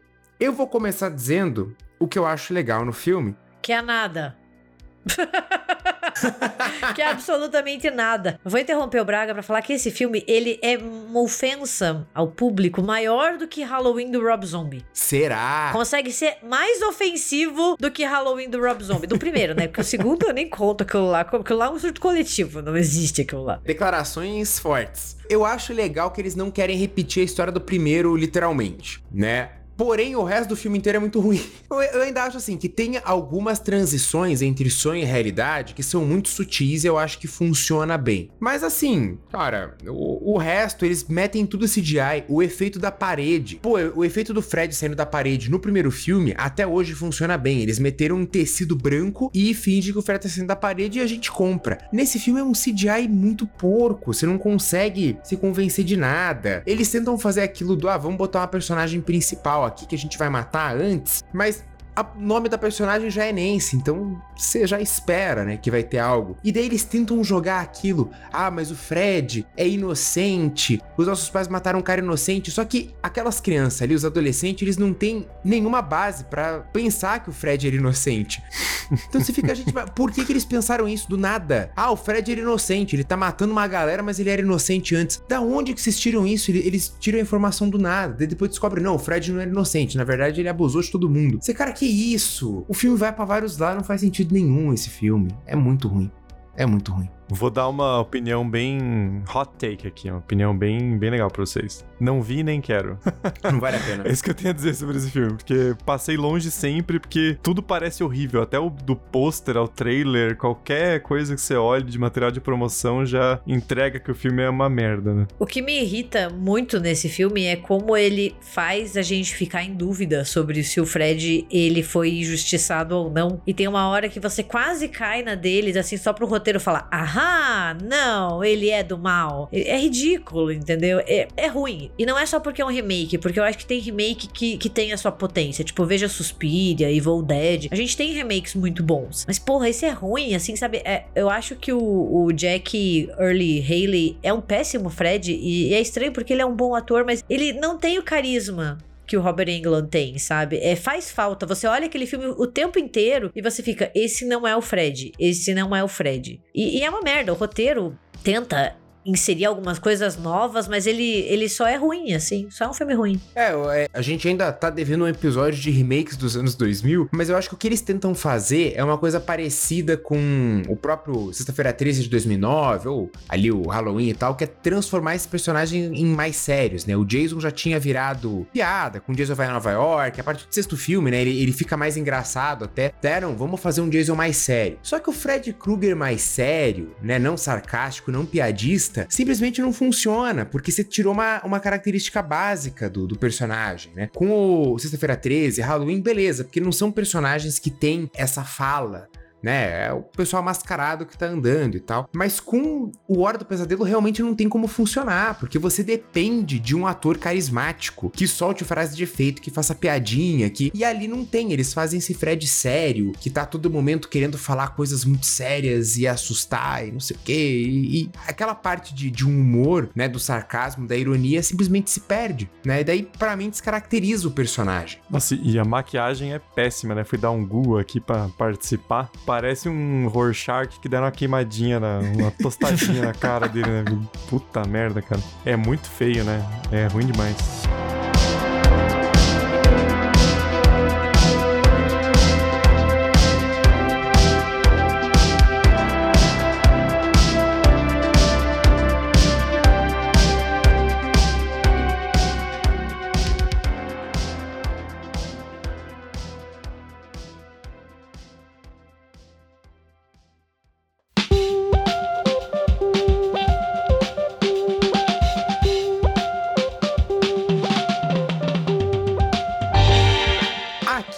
Termina o nosso primeiro especial de Halloween, né? aproveitando o mês de outubro inteiro, será repleto de novidades e episódios sobre esses grandes monstros, esses grandes vilões do horror. É, o Fred Krueger é bastante icônico porque ele sai dos filmes, né? Pô, eu tenho uma luvinha de Fred Krueger, tenho Funko, a Gabi acho que também tem um, um Funko do Krueger. Pô, as pessoas têm camiseta, tem pôster, ele virou um símbolo pop muito importante. Assim como Jason Myers, né, e tudo mais. Eu acho que o, o, Fred é aquele exemplo de filme de horror que até quem não conhece ou não gosta de filme de horror sabe quem ele é. Sabe? Ele, ele virou aquele personagem meio que um marco da cultura pop. É, se você conversar com, sei lá, alguém que não gosta de horror, a pessoa vai saber que o Fred Krueger é aquele da garra, né? O do suéterzinho. Uhum. Então, assim, ele tem uma presença na cultura pop que é muito forte. E, e ele é muito querido. Eu acho que ele é um dos vilões mais queridos dos fãs, assim. E ele tem a, a grande vantagem que a gente falou ao longo do episódio de por mais que a qualidade dos filmes ali não se mantenha, especialmente o 4 e o 6, ele tem a vantagem de ter sido sempre o Robert England, né? Tirando de 2010. Então acho que isso faz muita diferença também, né? O ator que conhece o personagem, que dá vida ao personagem, literalmente, né? Com uma, uma interpretação muito carismática. Então acho que foi, foi muito por conta dele foi construída essa imagem que a gente tem do, do Fred Krueger também.